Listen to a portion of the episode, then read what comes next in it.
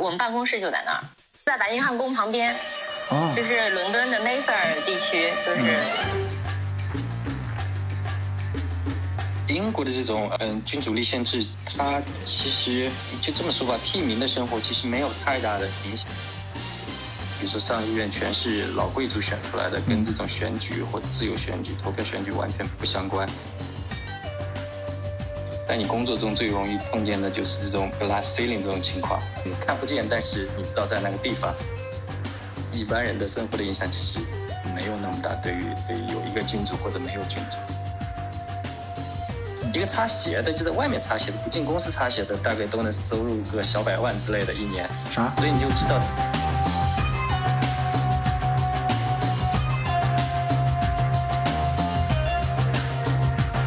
听到新闻的时候说，这个英国政府皇室这个通正式的官宣亲王的这个死讯以后，各的这个 Commonwealth 的国家全部降半旗啊。然后的话，我去查了一下，现在这个整个 Commonwealth 这个国家还有五十四个啊。那么它的这个人口加起来的话，是有达到二十三，将近将近全球三分之一的人口。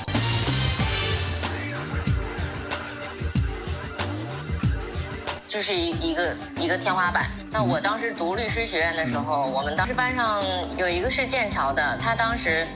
成绩跟我们比，他没我成绩好呢，但他是第一个拿到 cliffhangs 最大的那个律所的一个 training contract。大潮退去，大家看在看到谁在裸泳，就是真正有硬核实力的。那么我现在说还是美国和英国。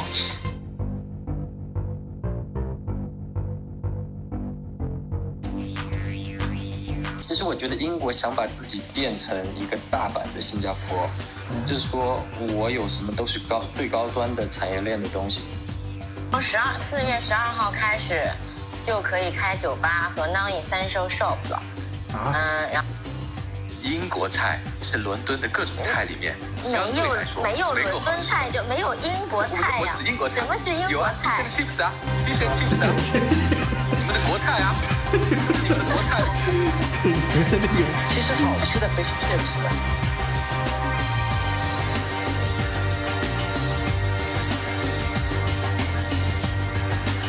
德国视角的朋友，大家好，我是晚醉。今天下午突发新闻，查尔斯王子突然离我们而去，结束了他传奇的一生。我们德国视角的小伙伴在群里哀悼的时候，突然发现我们好像还没有聊过英国。幸好今天晚上我请到了英国伦敦的职业律师娜娜和金融师川哥。今天我和颖达就陪他们聊一聊在英国的那些人和那些事儿。换一个视角，也许世界大不一样。以德国视角，晚醉为你评说天下事。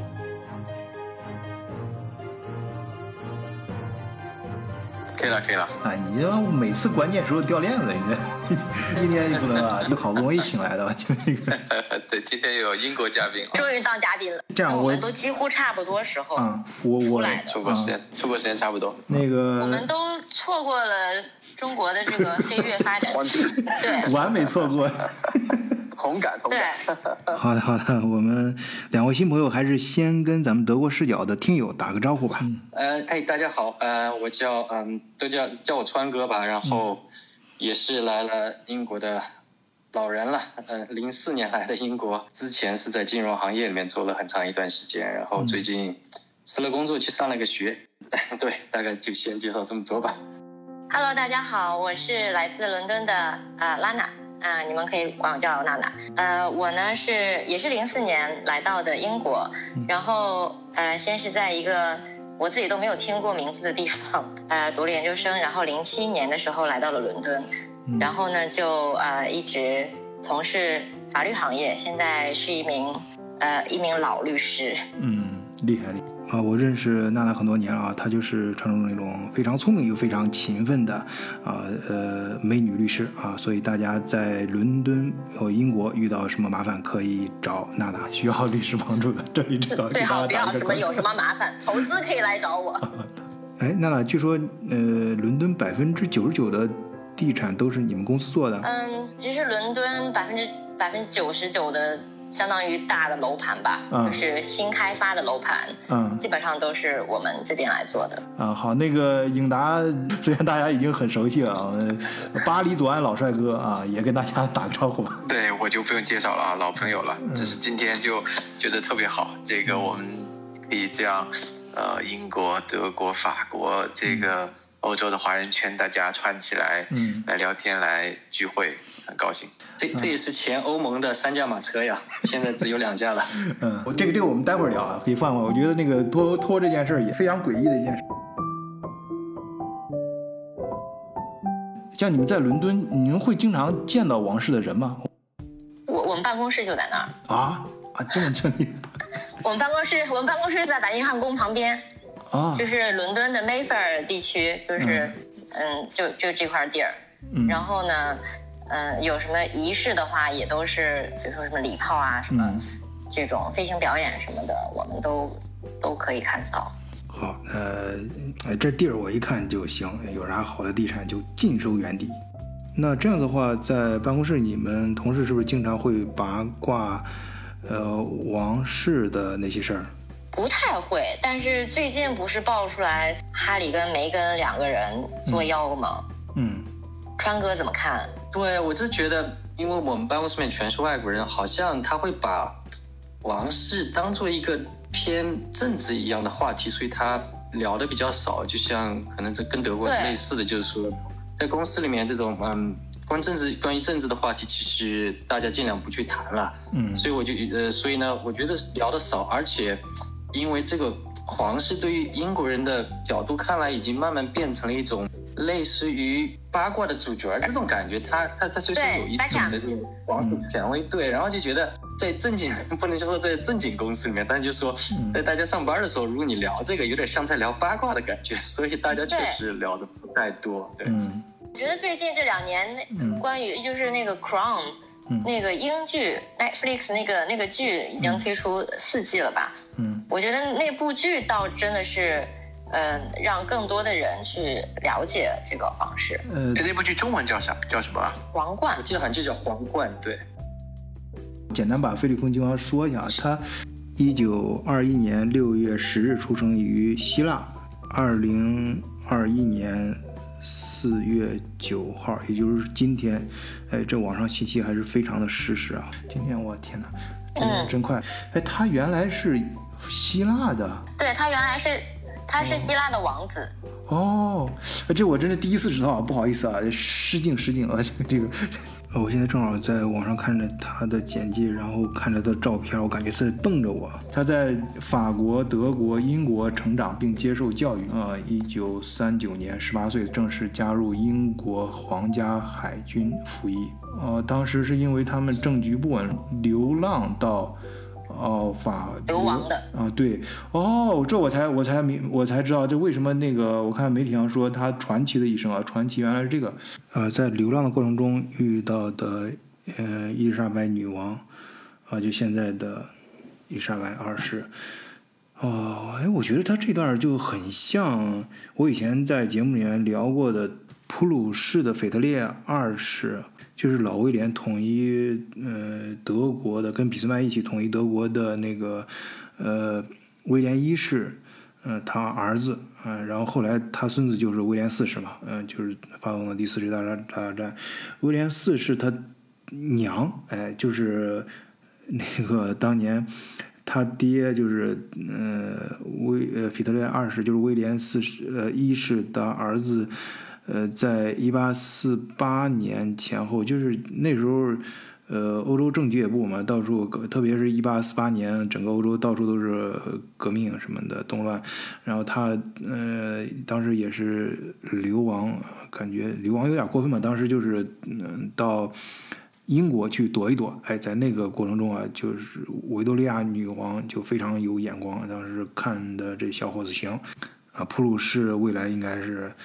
嗯、统一整个欧洲的，所以他就让自己的嗯大女儿去接待呃腓特烈，啊、就是相当于给他做向导吧，哎，就是在这个过程中两个人一见钟情，啊，后来就是他们就一直保持互呃书信往来，一直到他们结婚，然后生下了威廉四世。呃，所以威廉四世呃发动一战的时候，呃，跟当时的亨利五世他们就是亲表哥表弟的关系啊，真的是亲老表。不过当时打一战的时候，另外一个俄国那边啊，那个尼古拉斯二世沙皇，嗯，跟他们也是表兄弟啊，就是亲表兄弟，呃，也是从呃维多利亚女王她那个儿女儿那那那边出来的。呃，当然，呃，一八一九年这个十月革命之后，沙皇偶尔了，呃，一八反正第一次世界大战非常诡异，把那个德国皇帝也打没了嘛。呃，这说到这儿，我觉得那个维多利亚女王真是厉害啊！这个她就是靠自己的呃这个，呃，可以说她是对我突然想起来一句话：维多利亚女王是整个欧洲的呃祖母啊，她的子女遍布整个欧洲的王室啊。哎，我发现这一招是屡试不爽啊！在他之前，哈布斯王王朝也是，哈布斯王朝不是号称也是，呃，欧洲最有权势的王室，曾经版图最大的王室嘛？他就不是靠战争，完全是靠自己子女的这种姻亲关系啊，嗯，逐渐拿到了整个欧洲大部分王室的统治权。呃，但是当后来就是巴伐利亚，我前面 讲讲过，跟他的那个王室跟阿布斯王朝走的比较近啊，然后普鲁士这边就跟英国的王室走的比较近啊，英国后来这边它代表更先进的生产力嘛，所以说普鲁士这边就打败了呃巴伐利亚。啊，统一了整个德国。哎，听一听，这个跑题跑的有点太远了，我们倒回来，倒回来。哎，刚才说到哪儿了？我们一开始是说到这个王室，呃，希腊王子的身份，对对对，放弃了继承权，对对对，然后叫入赘到了英国。哎，对对对，入赘，哎，这这个词儿用的完了，太符合现在。赘婿啊啊，对对赘婿，现国内不知道怎么搞，最近好像很流行这个词儿。呃，菲利普亲王赘婿，对我们刚刚讲的菲利普亲王赘婿就很像当年，我觉得，呃，很他他跟那个伊丽莎白二世现在，啊，伊丽莎白女王，伊丽莎白二世有多大了？她年龄应该也不小，五六吧，好像就，对，小小一点，小个一两岁好像。对，我看一下啊，伊丽莎白好像是小五岁啊，小五岁。他是说他跟亲王认识的时候差五岁。对，他是一。九二六年四月二十一日出生，没错。菲律宾王是一九二一年，他是一九二六年。对，嗯，确实确实没错。九十五岁啊。最最最序的这个东西，我加一句啊，就是你说这个最序的东西，这个希腊王子还真是最序，就是他他当时为了嗯嗯嫁 不能说嫁给伊丽莎白二世，就是说。嗯，为了入赘，入赘，为了入赘，还真的放弃了自己的姓。所以呢，嗯，其实这一支下来是延续的温莎的姓，而不是因为想这边其实跟夫姓，但是呢是是他把真正自己希腊那个姓给放弃了，所以说威廉啊他们都姓的是温莎，而不是跟他嗯嗯对那边姓对。真是他，而且他那个呃，他还不仅放弃这个，他而且还放弃了自己的宗教信仰。就是他不信东正教，改信这边的那个，呃，天主教还是什么教？英国国教啊，英国国教。呃，对，说到这儿，我一直有个问题不太清楚啊，因为德国这边要么是新教，要么是天主教，呃，就卡特利什和埃文盖利什。然后英国这个，呃，基督教形式好像跟我们理解的基督教也不太一样，是吧？我这个道听途说过一些，但是具体的真不了解，哈，就大概说一点点我道听途说来的东西，就是好像是大家都知道那个胖胖的国王好像是，嗯，就是娶了好几个老婆那个。亨利八世，嗯，那是对亨利八世，然后当时为了换老婆，然后呢，为了换老婆，然后呢，是因为那时候是信的天主教，所以呢，天主教那边不让他换老婆，所以他一气之下就是非要换老婆，他就是为了离婚。嗯，对，才改的一才才改的教。嗯，但是其实英国的这边的教其实跟新教更像的，反而跟天主教的关系不是太大。它不是天主教，就是更更偏向于 Protestant。嗯，对。然后奇怪的就是，其实英格兰有一个教，但是其实苏格兰也有自己的教，所以英格兰的英格兰的主教是管不了苏格兰的主教的，而且英苏格兰那边教好像叫，呃，反正不大一样。嗯，我记得好像是对，也是另外一个教。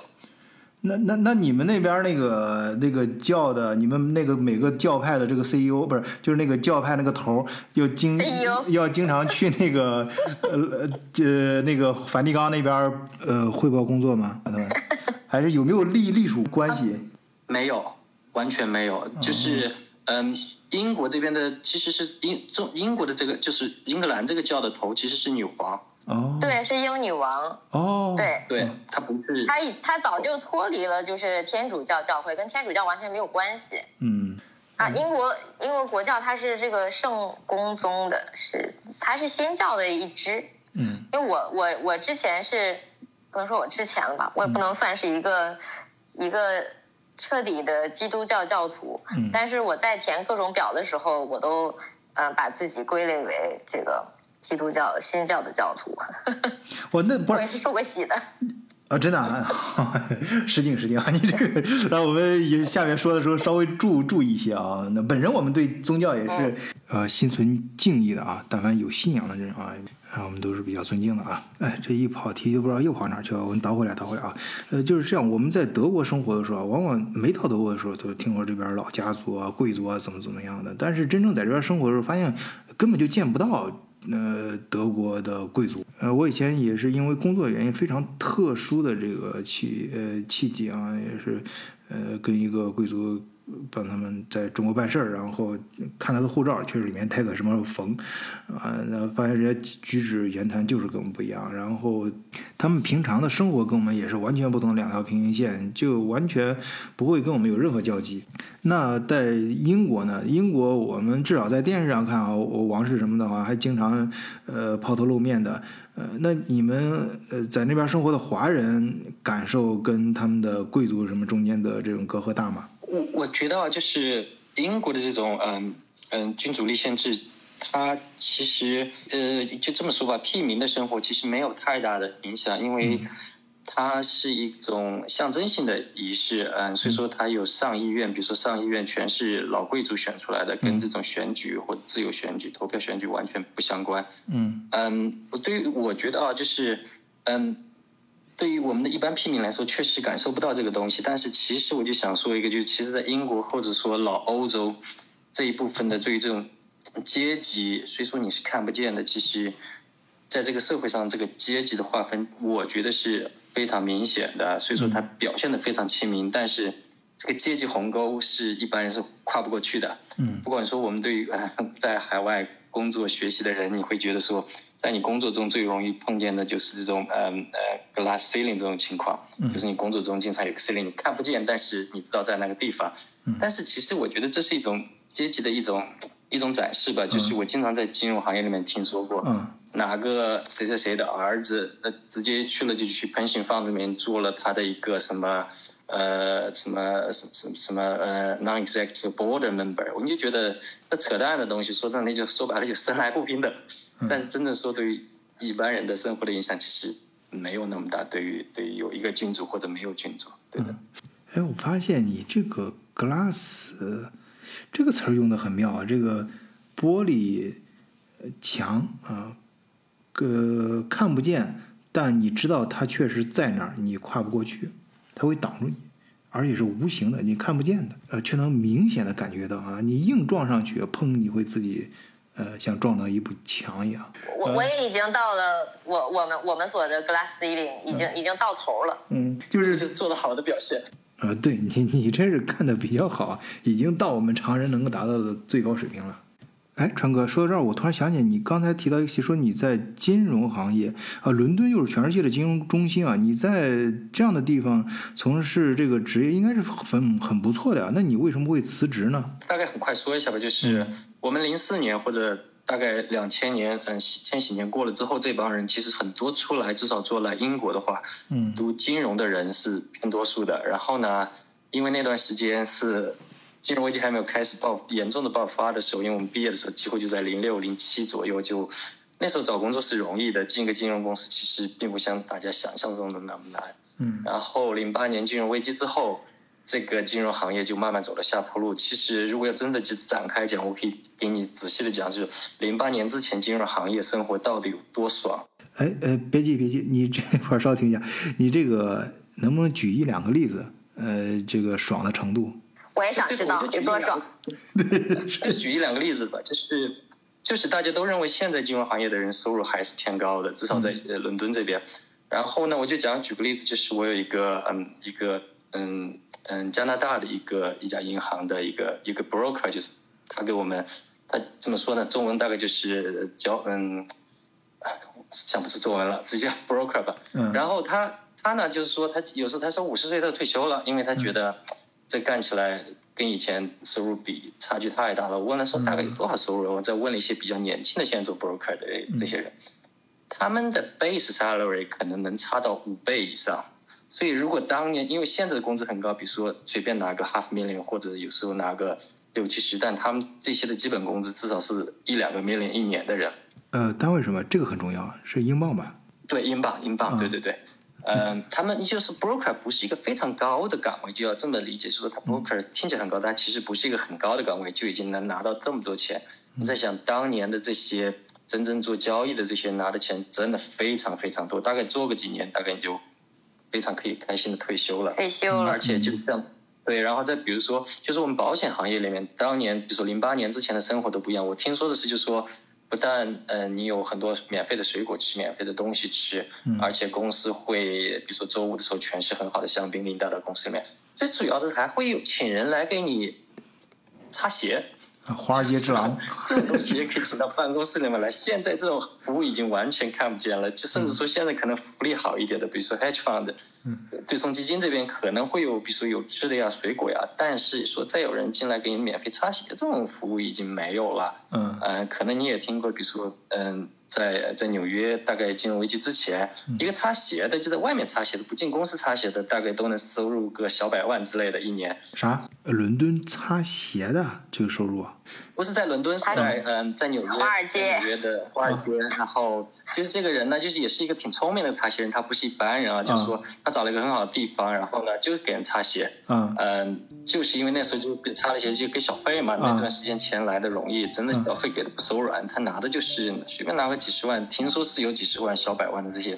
这个收入一年是有的，擦鞋的。现在可能如果不是还有也有这种擦鞋的嘛，但是已经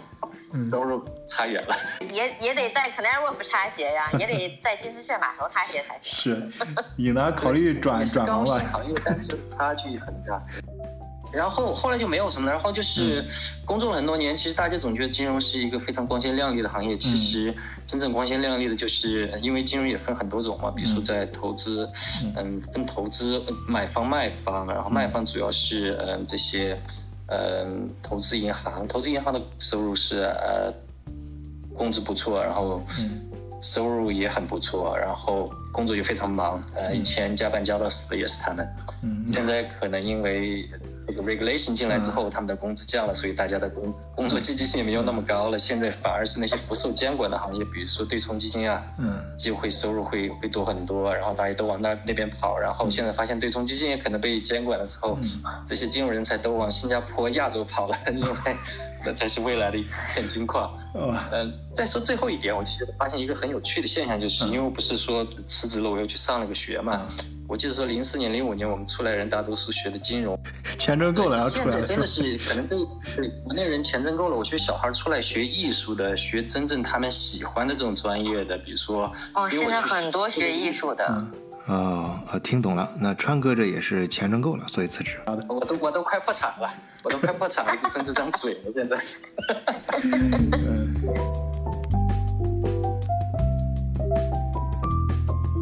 对的，然后就是，反正我我给你讲一两个压力大的吧。以前我们在就是我们那栋楼就在呃英格兰银行旁边的一栋楼里面，那个楼呢其实长得非常丑，它但是它楼顶上是一个非常非常好的酒吧，嗯，然后经常会有一些公司下了班之后去那里喝酒。大概是一二年的时候，是欧洲金融呃欧洲欧债金融危机比较严重的时候，嗯，就就就那一年接二连三的发生了两次上去喝酒。就从上面跳下来的事件，然后一次跳在楼外面，直接跳到了一个大巴上，跳在大巴上，直接把那大巴的上一层给压压了一个窟窿下来。然后有一另外一个人往里面跳，因为我们那个楼是中空的，有个人往里面跳，我同事刚好从那个中空那方走过，就听见“啪”的一声，然后回回头一看，一个人已经躺那儿了。呃，对，当年一二年也是发生了一两具惨案的，也是压力和和工作吧这些东西，对，也是金融也是一个不容易的行业。嗯，哎呀，主要是钱太多了，存都没地方存。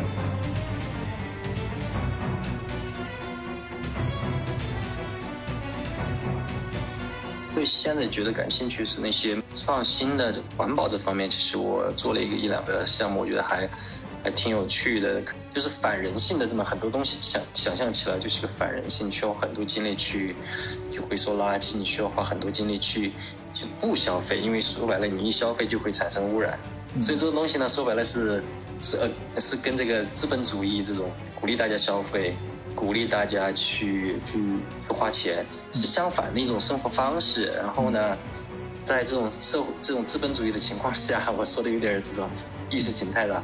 在资本主义情况下，其实这个这个环保其实很难的，因为它这个社会上很难有一种力，嗯。就是因为这个全部社会都是金钱这在在在推动的一个社会的话，当你金钱不往那边走的时候，其实很多事情很难去真正解决。但是就说现在慢慢也有改变吧，比如说钱也慢慢进来了，比如说投资里面又开始叫什么 impact fund 就会投很多这种，嗯，这种跟环保相关的创业创业嗯呃的东西，就就就你觉得钱也慢慢进来了，因为确实跟社会引导跟大家的思维方式已经慢慢开始转变但。这个环保这个我也插一句啊，就我最近刚好读到的，就是分析香港的房价的问题。之前说香港每一次，呃，港政府提出要，呃，用新的地来建楼、建居民楼的时候，每次都被一些议议员以这个环保的名义，说香港的自然需要保护，不能够。啊，再批地去建楼来推翻了，那么最终就导致几十年下来，呃，香港的房价变成了全球最高，啊，就是这样一种以环保之名，啊，保护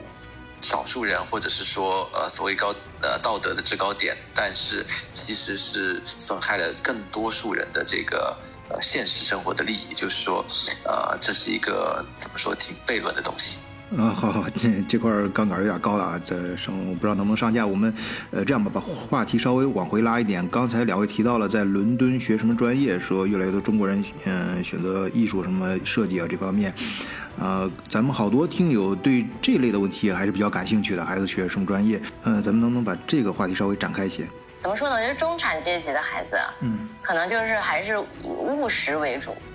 真正有钱人就是要去，就是做自己想做的事情。他他要做的东西，他要学的东西，不是为了他以后能挣多少钱，能买多大的房子着想的。嗯，他就是纯兴趣。就现在越来越多的这个小孩子过来，都是在在读艺术。但是伦敦的这个各种各样的这个艺术学院也是相当好的。嗯，至少说英国就说伦敦的这两所。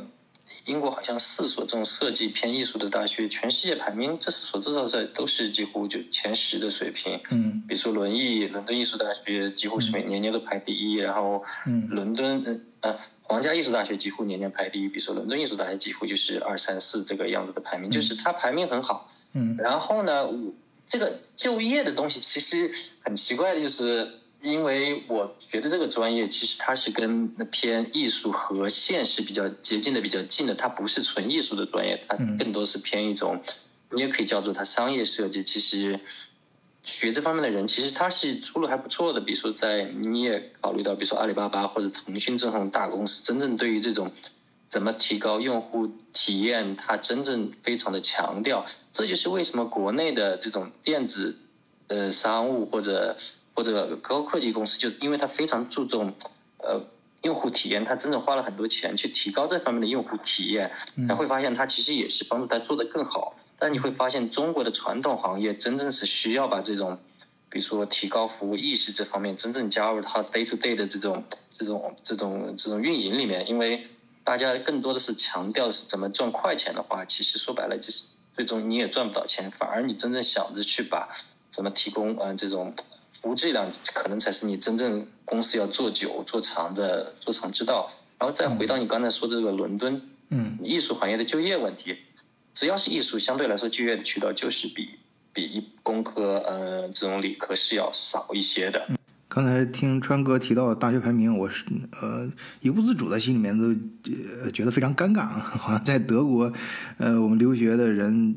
就很不愿意提大学排名什么的，呃说到哪个大学了，就是说他如何说好哪个专业怎么怎么样，很少用排名这个维度去衡量一个大学。哎，影坛，你在法国留学？那边的情况如何？也很看重大学排名吗？呃，没，之前之前跟跟你说的，之前德国差不多，就是他们之前可能没这种习惯，就就就不参与这个一样的。然后后来好像从上海交大的那个之后才开始觉醒了一样，然后就开始呃这个什么合并啊，嗯，然后去这个参与一些排名嘛。对，而且我们那时候一一旦但凡提到什么排名，反正肯定有伦敦的学校。啊，不管哪个专业，我我觉得从个人体验来讲，对你名校毕业的的确是更容易找，但是牛剑它还是像就是一一个一个天花板似的。那我当时读律师学院的时候，我们当时我们当时班上有一个是有一个是剑桥的，他当时成绩跟我们比，他没我成绩好呢，但他是第一个拿到，他拿到是 Cliff Chance，就是。这个最大的那个律所的一个 training contract，嗯，就是因为他是剑桥的本科，但是他毕业的时候他只拿到了那个二点二的学位，都不是二点一。对，我再插一句，就是就是说白了，就是英国这个社会，就说你从学校这个看出来，就是它是一个阶级森严的一个社会体制。比如说，我们就学校都能，就为什么他喜欢排名？说白了就是。那社会体制造成了他的精英人士都会去牛剑去上学，稍微次一点的就会来伦敦这这这这五五我们这五个大学里面，然后再次一点就会去，比如说巴斯呀，或者是沃沃沃瑞克那边去，比如说爱丁堡那边，都是很好的大学。但是其实我觉得是一种阶层性的，比如说经常说伦敦的一些什么呃这个公学那个公学，就是那些私人的私立高中，他们去的几乎都是牛剑，说白了就是一种嗯。说白了，已经从小就已经把这个阶级的差距已经培养出来了。嗯，很好。上私校的确实不一样，对。呃，我说的很好，意思是我们 call back 啊，这个聊着聊着又把之前聊的那个呃社会阶层的问题，哎，把它串起来了啊，整个教育啊，社会结构啊，哎，这就串到一块儿了，呃，相互照应。嗯，好，这一趴聊得非常好，我们嗯进入下一趴，我想提到在前面也埋了个坑，就是关于。英国脱欧，呃，我今年就是给我英国的分销商，呃，发货的时候，哎，突然发现要报关了，所以我切身感觉到脱欧真的是发生了啊！之前一直在新闻里面看啊，相互之间各种各样的说法。那么，两位在伦敦生活，有没有切身感觉到脱欧之后的变化？个人感受，生活质量什么各方面没有什么太大的影响。那你可能有一些。欧欧盟的东西，嗯，你要买的你要买的话，那可能不知道还就是该怎么寄。嗯，我我最近接触到的是通过一个客户，嗯，这个客户呢，他嗯买了一公寓，然后嗯这公寓大概五个多 million 吧，五百多万英镑的，嗯，然后他是一月份的时候交房交割，嗯，然后他就他就交完房跟我说了，他说那怎么办？我。我在意大利订的家具现在不给我运了，怎么就因为那个要交关税是吧？对，要交关税了，人家那个家具公司就就说让他来承担这个费用。嗯，就他他他买这么贵的工具公寓还在乎这个关关税吗？其实他那个家具太贵了，还是要赌那口气。其实也 不太算贵。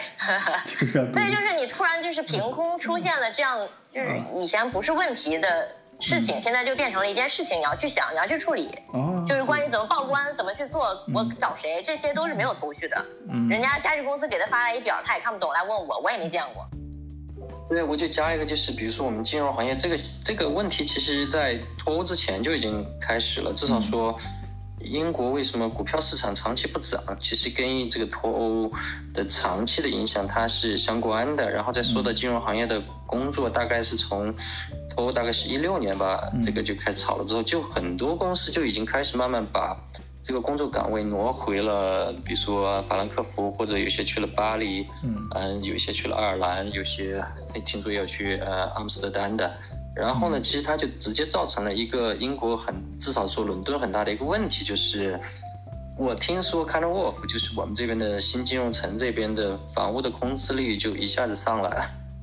就说买的人可能就少了，或者是买很多人买了之后就会发现啊，我必须要穷去啊法兰克福或者巴黎上班了，这个房子就慢慢就很很多空出来了。嗯，我觉得是一个挺直接的这么一个可以看得见的影响。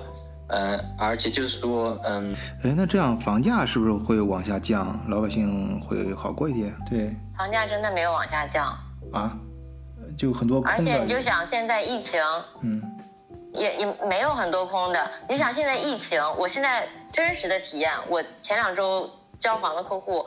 现在全都租出去了，就是就是你没有想到说他怎么那么快就能找到租客，而且我前两天还有一个租赁中介来找我。他说：“你现在有没有这里那里？嗯，他告诉我地址这边的这个，嗯，房客就是房主、房东的信息。说我这边我哪个楼盘我有五个客户租客在等，我哪个楼盘我有两个租客在等，就是真的是还有租客在排队。我在想为什么？对啊，难道是那也可能是因为这个？”可能马上就要解封了，从十二号开始，然后想回到伦敦的还是要来伦敦啊。嗯，伦敦还是那个伦敦。那因为它人口流动大的地方，嗯，它始终你你都是要需要住房，嗯，那你不是租房子就是要买房子，嗯。德国的话，这边好多人就是说旅游了，想带着孩子去一下伦伦敦，去伦敦，然后住两天，然后说英国很好玩，反正很多德国人喜欢伦敦，是吧？英德国人的英文是真的很好，是整个欧洲大陆里面英文最好的，我觉得是吧？就我前老板就是个德国人，呃，非常聪明，然后但他也喜欢伦敦，他来了伦敦很多年，他就说他应该不会搬回德国去。嗯。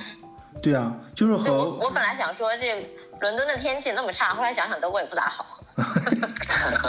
对，其实很多法国人也也就金融行业的法国人之前都这个呃这个叫肖剑的脑袋想想去英国，然后去伦敦，法国人也特别喜欢。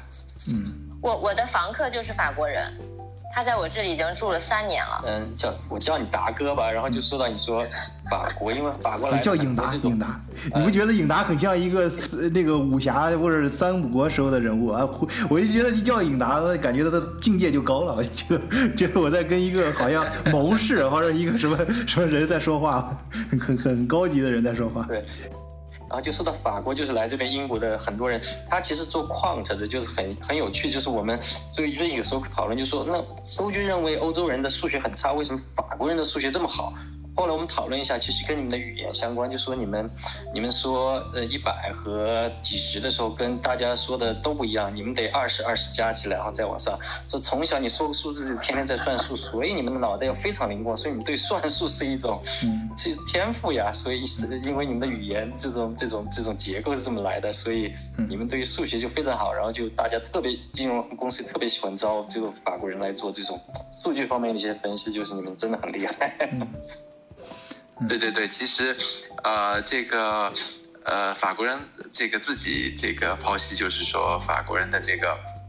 思维体系就是从笛卡尔开始的，就是笛卡尔体系建立起来的，啊，他就是这个以数学为坐标的，所以法国的这个教育也是以数学为导向的，就是法国它的这个从拿破仑开始，我们之前有一期讲过的这个精英教育体系啊，就是纯数学导向，就是他以数学为唯一的指标来选拔人才。那么的话，就是应试主要是看数学成绩。那么数学成绩的根据数学成绩的排名，能够进入最好的学校。所以，那么这些最好的学校的这个毕业生的话，在两千年开始以后的话，基本上都是往金融行业去，就像国内也是一样的趋势啊。就最聪明的那帮人，全部都去了这个金融行业做 quant。这个包括我，我之前这个的很多这个同学都是都是去做 quant 的。这个就成绩最好的、最聪明的那帮人，都是这样的这个出路。矿工。呃，我们数学专业毕业之后，很多人都去干这个啊。我们我们都称这个是矿工。呃，就刚才川哥说的那些事儿，其实都是金融行业前台的。我们一般都是在后台做算法啊，所以被形容为矿工啊，叫 quant。哎，不过刚才在聊到呃英国、德国、法国这三国家的金融体系的时候，我很想插一嘴，我觉得这个很有意思啊，他们的渊源。法国的金融体系是从英国学的，然后。德国的金融体系是从法国学的，我忘了法国是怎么从英国学的，但是我很清楚，德国当年是打打完普法战争的时候，呃，拿破仑三世被俘，英法国战败，呃，所以就要牵扯到战败赔款嘛。当时俾斯麦就让法国要赔呃五十亿法郎啊，这个数字貌似看上去是俾斯麦老人家使性子啊，一下子喊出来喊出来的一个天价，实际上他是心里面经过。精心计算的啊，他有他的打算，他特别有政治家嘛，作为在政治层面上考虑的，觉得这个数字呀可以压的，呃，法国人二十年之内是抬不起来头，能够非常有效的压制住法国的经济。呃，但令人意想不到的是，法国这边两年之内就非常轻松的还清了啊，应该说是提前还清了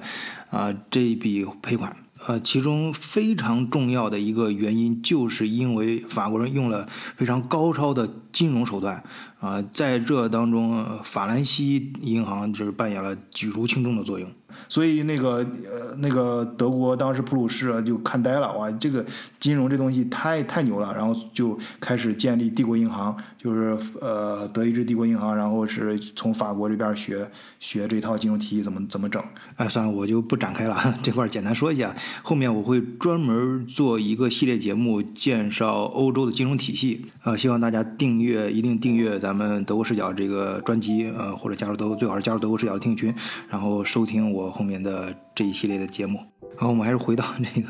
咱们的主线啊，就是呃，就是说呃，关于呃社会架构啊，包包包括像金融体系啊，就是德国人从法国人那儿学，法国人就是从英国人那儿学来的啊，最早还是英国人。嗯，从设计制度方面来讲，英国真的是一绝。嗯，就是所有的制度的这个设计。嗯嗯，尤其是现在做法律，后来我就觉得为什么这么复杂？但是很多时候我就觉得，有一些问题就是因为你自己设计出来的制度，才把它变得这么复杂。但的确，嗯，是可以规范到很多事情。嗯，对，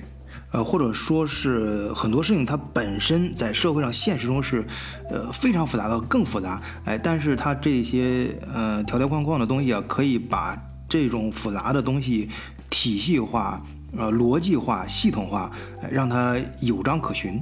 呃，这个也正好呃呃回应了我们前面聊的这个话题啊，关于阶层呃，其实呃我之前呃这我在往更远的地方延一下，我中国古代我记得那个时候我很早之前以前听说过什么，听过一种说法说。古代的这种礼仪制度啊是非常重要的礼仪啊，我觉得以前我都觉得礼仪这玩意儿就有啥用，这个就是很虚伪的东西。但后来我发现啊，在对于呃中国古代封建的这套体系来说，礼这个东西其实还是非常重要的。它其实就是一种把原本复杂的现实的东西把它条理化、逻辑化，啊，让呃整个社会可以呃执行运转起来。呃，所以我们再看，呃，前面提到的，呃，呃，这个欧洲社会的这种社会阶层什么的，其实从另外一个角度讲啊，所以我们说，呃，英国绅士风度啊，还有很多一些礼仪什么东西，我觉得其实从我们刚刚提到的这个角度去看，它可能也是有积极作用的一面。呃，甚至我觉得像后面演化出来的契约精神呢，啊，包括股市呃市场呃衍生出来的这种各种衍生品啊，大家呃比较相信相互之间的合同，然后 contracts 就是其实契约市场包括我们使用的纸币，其实就是相互之间的一个契约嘛，啊，就政府和公民之间的一个。呃，信任关系啊，信用的系统，对对对，嗯，相互体验的一个信用。对，另另外我嗯我再我再讲另外一个角度，就是从这个文化的角度来说的话，我觉得文化的最大的支撑就是语言嘛。那么那么英语的话，就是说啊，应该说是统治了世界啊。我我之前今天听到新闻的时候说，这个啊，这个英国政府这个。这个不是是皇室，皇室这个通知了这个正式的官宣这个亲王的这个死讯以后的话，说整个的这个 Commonwealth 的国家全部降半旗啊。然后的话，我去查了一下，现在这个整个 Commonwealth 的个国家还有五十四个，那么它的这个人口加起来的话是有达到二十三亿，那么就是说将近将近全球三分之一的人口，就是都是在受伊丽伊丽莎白二世的这个。这个这个不说直接也是间接的管辖，直接的影响力。那么，所以其实就是说，从文化的角度的话，啊，可以说英国是真正的在影响着全世界。就是我们可以看这个 Commonwealth 在五大洲、四大洋这些国家，所以，所以我觉得英国应该是说，啊，一直是在从从语言文化在统领着世界的这种感觉啊。就是说，其实我是想问一下这两位，呃，你们对英国的这个呃发展的这个一个走势啊，就是。呃，那么，那么英国就是我们可以感觉，就是说在放弃这个，放弃制造业，放弃传统的产业，那么全部都在转服务业。呃，那么现在这个大的趋势，包包括美国也在开始把这个制造业往回拉。然后，因为我之前做汽车的啊，然后我也知道脱欧之后的话，更加的这些汽车工厂都要关门，然后很多的都要撤撤离英国大陆。那么。那么英国的这个前景你们怎么看？就是没有空心化以后不做制造业，甚至甚至前段时间我还看到，就是说包括连 ARM 都卖了，就是 ARM 都被这个孙正义买了，就是呃，这是应该是说设计业的最高端啊。那么我在想，就是说如果这个金融中心也部分的转移了。制造业也空心化了，啊，这个这个，那么那么英国还剩下什么？英国之后的这个支柱支柱支柱，到底它这个服务业能不能撑撑着这个英国的继续的强大？这是一个特别特别大的问题。然后，其实我觉得英国想把自己变成一个大版的新加坡，就是说我有什么都是高最高端的产业链的东西，比如说我的金融，不是说它会死掉，因为金融还是全社会甚至全。全地球需要运转的一个一个润滑剂，所以金融行业它一定会想尽办法留在英国的。然后呢，就是一些高端的制造业，比如说，比如说我们还是有这个飞机的引擎，就是劳斯莱斯公司都还是很厉害的。然后我们也是，就是英国至少还有一些很高端的这种制造业还留在了英国。然后确实就是说剩下来的东西就是这些，嗯，高端的制造业和高端的这种服务产业。这些钱赚了之后，你需要在这个国内花下去，就也是需要一些服务业来作为支撑的，嗯，然后再加上英国，至少说我我看见的角度就是说，他想把自己变成一种，嗯嗯，至少说从欧洲角度来是一个创新的中心，这是为什么？就是因为，嗯，可能兰纳更懂一些，就是英国的这个制度相对它是一个。比较灵活的一个制度，因为它是呃叫做海洋法系是吧？不是大陆法系，所以没有那么多具体的条条框框说你什么能做什么不能做，几乎就是案例法。所以呢，当这个事情嗯没有那么多条条框框的时候，它的很多创新是容易在这个英国产生的，而不会受到这种，比如说欧洲大陆有非常多的条条框框让你没法展开拳脚。所以我觉得可能为以后未来英国就是一种创意行业。金融行业和高端制造业可能会是它最主要的角度。然后，对这个刚才川哥说的这个，我我想了一下，我觉得是是有道理的啊。就是说，其实我觉得这次疫情到现在为止的话，如果我们在这个理性的看一看的话，就是说之前说的真的是这个 大潮退去，大家看在看到谁在裸泳，就是真正有硬核实力的。那么我现在说还是美国和英国，就是说。就是说，因为大家都在这样的疫情、潮水般的疫情面前，是吧？拿出浑身的解数来看谁的功夫高。那么，真正能够造出疫苗来的啊，因为疫苗不单单是一个这个也配方的问题，那德国有配方，但德国自己生产不了。就是说，真正能够自己制造疫苗的，还是只剩下美国和这个英国。那么，所以在第一时间内可以实现最高的这个啊接种人数、接种比例。然后实现这个全民免疫的话，最终还还是就是美国和英国在领先，所以，所以我我我自己也是今年一直看新闻的感受，就是说，觉得英国来了个反转啊，从之前这个疫情特别严重的时候啊，当时这个这样子，Boris Johnson 都进进 ICU 了啊，觉得英国这是彻底不行了啊，接之后就看着英国眼睁睁的看着英国的接种人数上来，开始解封。然后开始这个这个这个跟美国一起的这个在大跨步的在打疫苗啊，然后欧盟这边呢就就就这个呃吃不到葡萄说葡萄酸，然后各种的这个想方设法的去要吵架，要去要更多的疫苗，但说到底的话，这个还是自己实力不行，特别是我这次特别特别郁闷的，就是说，因为我对法国情况比较了解啊，我有很多朋友在法国的药厂工作。嗯法国最大的这个萨诺菲，大家本来专门是做这个这个疫苗的，做疫苗的经验非常多，不比不比辉瑞差。但是的话，一手的好牌完全打烂了，然后的话，就是到现在的话，然后做了各种很差的这个，呃，这个战略上非常失败的决策，所以的话，到现在不单单是耽误了法国，把整个欧盟都给耽误了。所以的话，真的是这个觉得还是这个美国和英国是很硬核的。他是做不出来还是怎么回事？他一开始是方向选错了。哦，然后的话，后来的话，他又不愿意这个，不愿意这个放下面子，像辉瑞一样来跟来帮这个来来做这个这个 bio bio antech 的这个代工嘛。然后的话，等他现在终于在政府的逼迫下，呃，可以决定说来代工了，但是也是要今年年底的。嗯所以的话，其实其实它影响了欧盟的这个很多的这个疫苗政策。当初嗯就是欧盟也是想着说，法国这边可以造得出来的话，这个没有必要这个这个特别依赖美国和英国嘛。然后结果的话，法国软了的话，卑躬屈膝非常非常对，非常被动，非常的被动，那你们都打了吗？根本就排不上啊，还在打六十岁呢，现在。对啊，人家美国说的是夏天百分之八十，你们英国是不是都打了？嗯，英国已经打了百分之六十了。对，但是就第一针的有百分之六十，第二针都已经打了五百多万的人了，就是两针都打完了五百多。啊，我第一针也没排上呢，说明我还年轻。挺好挺好。体重还不够啊。嗯 川川哥打了吗？你是歧视我年龄大吗？我也没打，我为了年轻，我打死不打，没有轮到，没有轮到我 GP 还没给我，还没有告诉我告诉我呢。哎，那你们那边状况怎么样？就大街上还是在封店吗？我们从十二四月十二号开始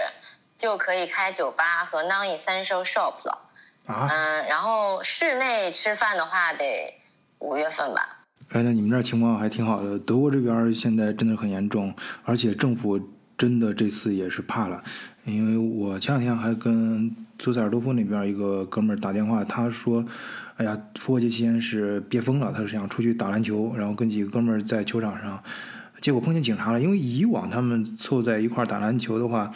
嗯，警察就是装作没看见啊。虽然很早的时候德国都出这种禁令啊，不允许公共场合超过几个人聚堆的话是不允许的。呃，但是以往警察都是睁只眼闭只眼啊，看看就装作没看见走开啊。但这一次就真的是过来，呃，把他们劝劝散了。呃，反正说你们要么呃走，要么罚款。我跟你讲个笑话，就是嗯，大概就是我们疫情最严重的时候，大概就是一月一二月份的时候吧，然后。呃，前方高能预警，川哥要开车，不适合的听友可以直接跳过两分钟。而且很多人憋坏了，就就有两个一男一女在威尔士那边，然后他们开着车嗯去了个荒郊野外站，然后呢，被不知道怎么着就被警察给抓住了，对，真冷。然后呢，这两个人就被抓住了，就就以不能在离家太远的地方进行运动我又，被罚了两千多磅的罚款，上了新闻。对啊，必须十公里以内嘛，对吧？那这个肯定是开太远了，开太远或者你带条狗车。里不香吗？嗯外面冻死了不得？一一月二月英国冻死了。肯定在车里，但在车里也不行啊。哎，不不，差不多细细细节咱们就就就不不讨论了啊，要不然这个节目就没法播了。然后那个，我我我是我还是还有一个问题，我想这个今天刚好我们可以三个国家聚起来，嗯我有有一个问题，我想提出来跟你们讨论的是，就是呃，就是英法德这三个国家的关系其实是蛮特别的啊，就是呃。比如说，这个英国跟德国虽然打过仗啊，但是我我感觉英国跟德国之间还是互相尊重，还是这个怎么说呢，已经握手言欢了啊。嗯那么，但是英国和法国人呢，就是说从百年战争开始，呃，在这个哪怕二战的时候救过救过救过法国，这个这个戴高乐也逃到英国去。那么这个，但是对，但是就是说英国和法国就是说真是不对付，就是说天敌一样的，就是说，呃，我也不知道是为什么，就是说包括你看今年年初的时候，这个这个我不知道你们你们你们知道那个就是欧盟里跟这个英国谈判的啊，这个最坏的那个哥们就法国人，就是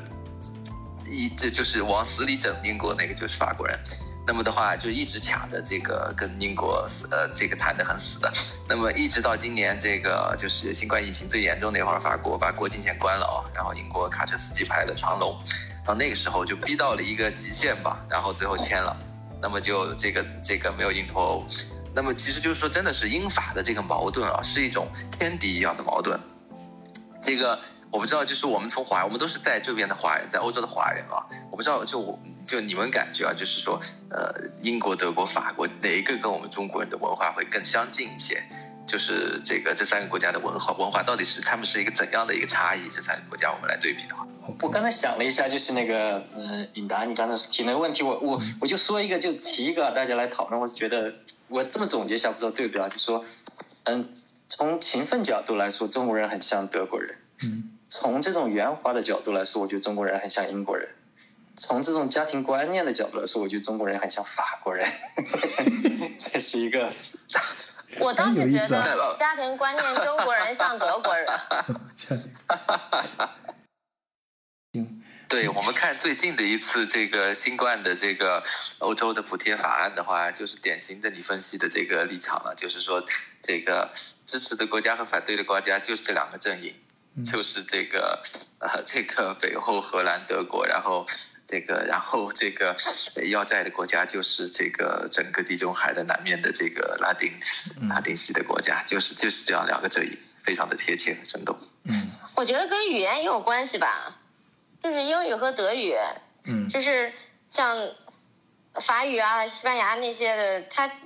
虽然都是那个拉丁语系，但是它分分支了嘛，嗯，然后是英语、德语的。都属于日日耳曼语系的，相当于怎么说呢？兄弟语种。嗯。所以这也是为什么一般德国人的英文都特别好，这法国人怎么说英文都一股法国味儿。法。